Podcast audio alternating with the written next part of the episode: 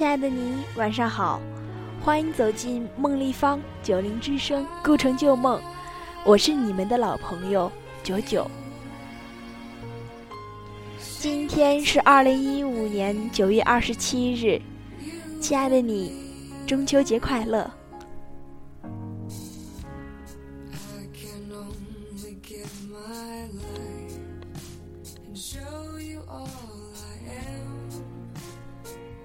the breath I breathe.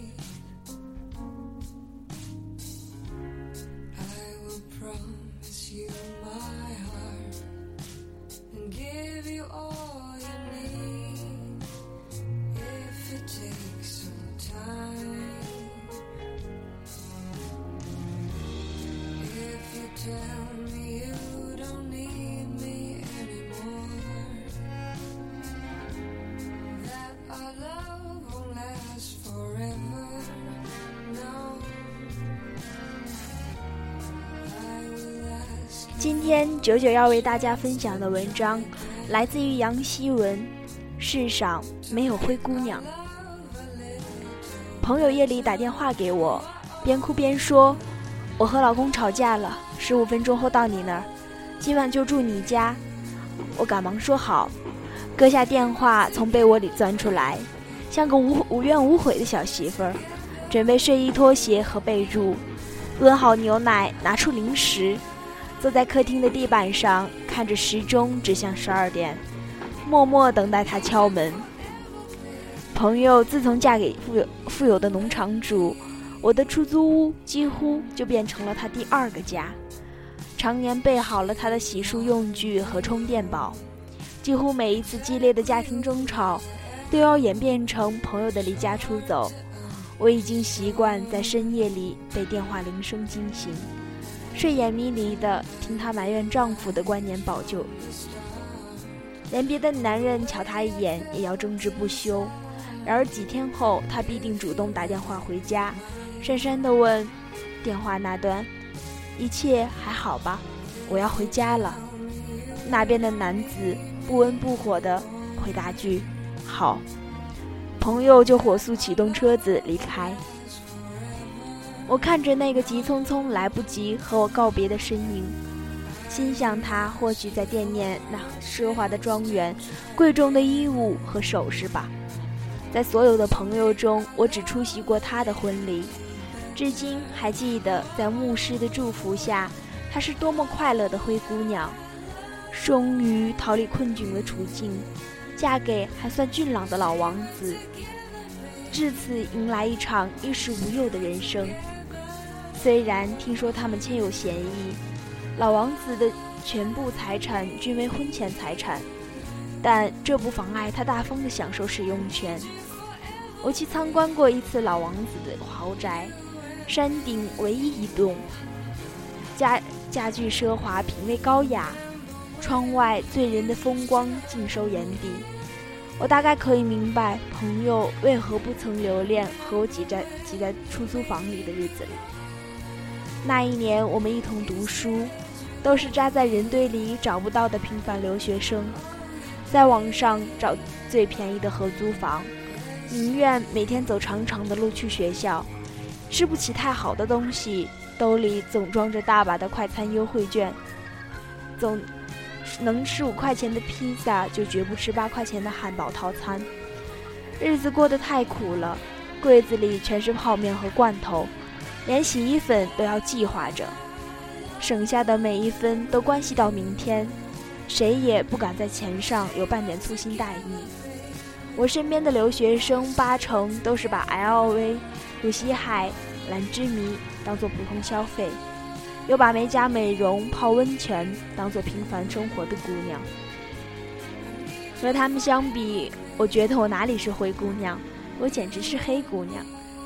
黑到要打三份工才交得起学费，过得起生活；黑到屏蔽掉所有的聚餐和约会；黑到一年四季只有一双鞋，穿裙子都配得磨磨破底儿了的新白伦；黑道老板欠我一百七十五块钱的工钱，我一个人走在讨薪无果的回家路上，急得发高烧，伤心的哇哇大哭，无所顾忌。那一年我多么的辛苦。我把江淑梅的话贴在墙壁上。这个六十岁开始学写字的老太太，在艰辛的大半生回忆录时，颇有感慨地问三个儿子：“人什么时候最有劲儿？”一个说：“胖点儿的时候最有劲儿。”一个说：“三十岁的时候最有劲儿。”另一个又说：“吃饱的时候最有劲儿。”老人摇摇头：“人穷的时候最有劲儿。”后来我和朋友毕业。在咖啡馆打工的他邂逅了老王子，几个月之后，从出租屋搬走，我一个人支付不起高昂的房租，又开始四处寻找便宜的租住房。朋友过意不去，他一直把我当做最知心的朋友，不忍看我颠沛流离，于是热心的把很多富二代陆陆续陆陆续续的介绍给我。又对我进行一番苦口婆心的说教，嫁人是第二次投胎，你要自己掂量好，别急着骂我清高。我还真得去见了其中一个，可是当时我想的不是太好了，我要脱贫致富了，而是特别好奇，有钱人能活成什么样。那是一场特别失望的相亲，我真的没有想到。那个或许有几百万的小伙子，生活的开心指数还远不及存款只有两位数的我。他的日子里只有游戏、睡觉、泡夜店，剩下的时间都用来迷茫。可我还卑鄙地犹豫了一秒钟，在心底幻想了一下未来的日子。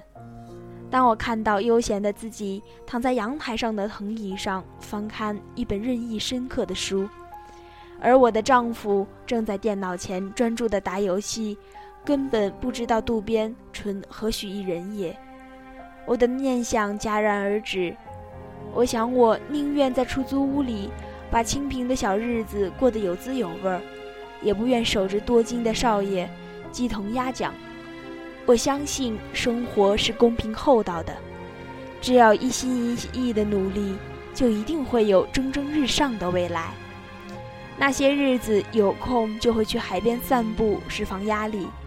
每次过路过海景豪宅，从宽敞的落地窗里窥探见一小块的天地，便足以体会到其中的奢华和高雅。但我从未想知道那里住着什么样的男人，是否单身，有无婚史。每一次慢慢走过，那海风吹在脸上。沙滩上的贝壳泛着光，我都会对自己讲：加把劲儿，总有一天你会依靠自己的努力，住在同样的风景里。后来朋友不再给我介绍男人，我开始参与调停的他和男人之间的争吵。归根结底，这是一个想用青春交换金钱的女人，一个想用金钱收买爱情的男人。无法达成共识的交易，我不禁感慨：女人爱钱是什么时候从一种现象成为一种常态的？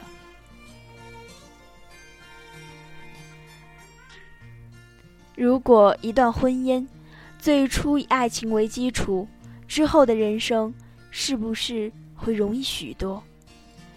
从小就听人说，一个女人投胎不好不要紧。改变命运还有两种方式：嫁人或者自我奋斗。其中，自我奋斗在这个浮躁的社会里被当做最笨的选项。它像中药一般，在治疗贫困这个病症上，疗程长，见效慢，还不保证质量一定能够医好。所以，天真的天真的我们，从小就听着灰姑娘的童话长大。相信，就算出于贫穷的家庭，整日洗衣做饭，饱受继母的刁难，也总有一天可以乘着南瓜马车去参加王子的舞会，和他一见钟情，从此过上幸福快乐的生活。成年之后，我又热衷于韩剧的剧情，贫困贫困人家的好姑娘，就算患上疑难杂症，病入膏肓，只要凭借心地善良。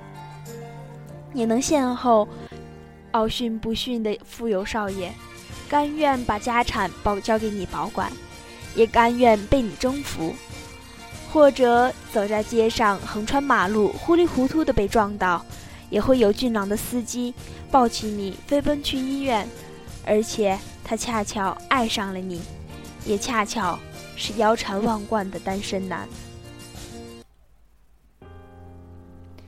于是，真的到了谈婚论嫁的年龄，听多了浪漫的故事的姑娘们，第一个心里惯性抛出的期待便是：要有钱，不管他头发是否稀疏，情史是否复杂，只要有甜言蜜语和钻石鲜花，大多还是愿意和他发生一些关联的。这是一个慌张的年代，钱成为一个男人的雄性激素，也成为女人的兴奋剂。不幸的是，社会上令人迷惑的因素太多，感情就变成了快消品，很容易变质淘汰。而当一个女人不再相信天长地久的爱情，她自然而然的习惯把男人的钱当做安全感，希望就算终有一天分开，一只手松开了薄情的男人，另一只还可以攥紧厚厚的人民币。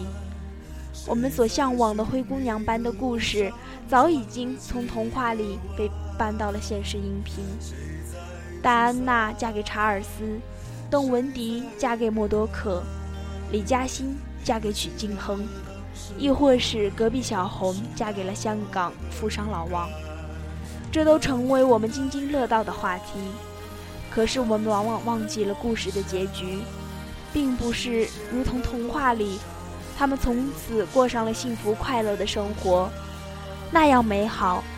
戴安娜死于婚姻的不幸，邓文迪生了两个试管婴儿，也没分到半面江山。李嘉欣把儿子半面半面脸放在网上，都要受到婆家的训斥。隔壁的小红和老王纠缠了许久，发现他还有妻子和一双儿女，住在山西老家。在第 N 次离家出走后，坐在我床头披头散发的朋友，忽然苦笑：“天天吵，说到底就是不爱，这是图什么呢？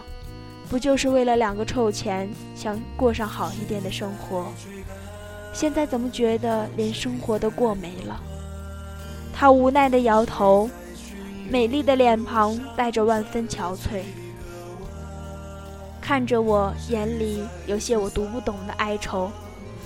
其实我还是挺怀念和你一起租房的日子，像是姐妹一样相依为命，觉得只要努力，日子根本没有过不好的道理。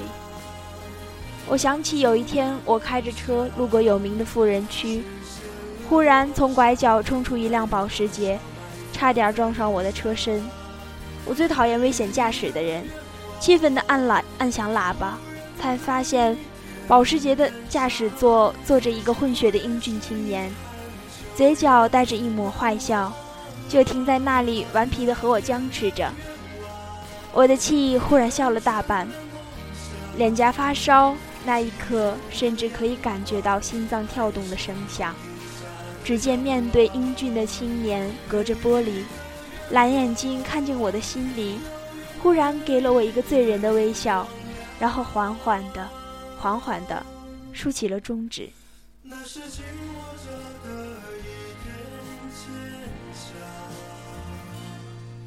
也许我们都是一样，想吃饭不见未来的彼岸，有时脆弱。偶尔撑着一半，明天的太阳照着倔强的平凡，种下的太阳总会如梦般绚烂。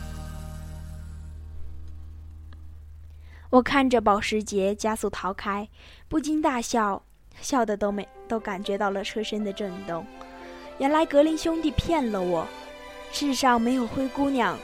童话里穷姑娘撞上富小伙坠入爱河的镜头，现实里那一般很残酷。可是那又怎样？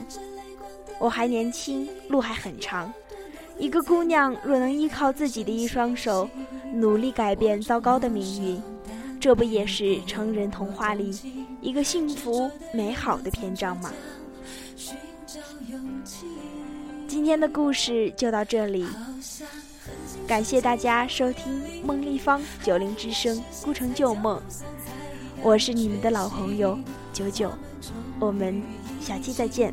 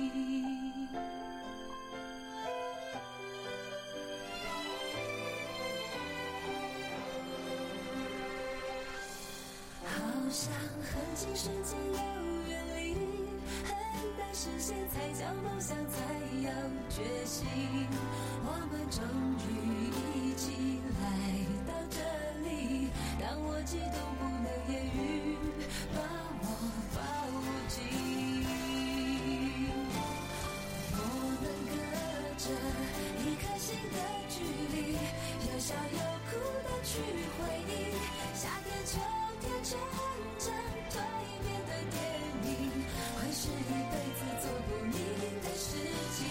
紧紧的着一颗心的距离，交换最真实的情绪，清醒在不勇敢的起点。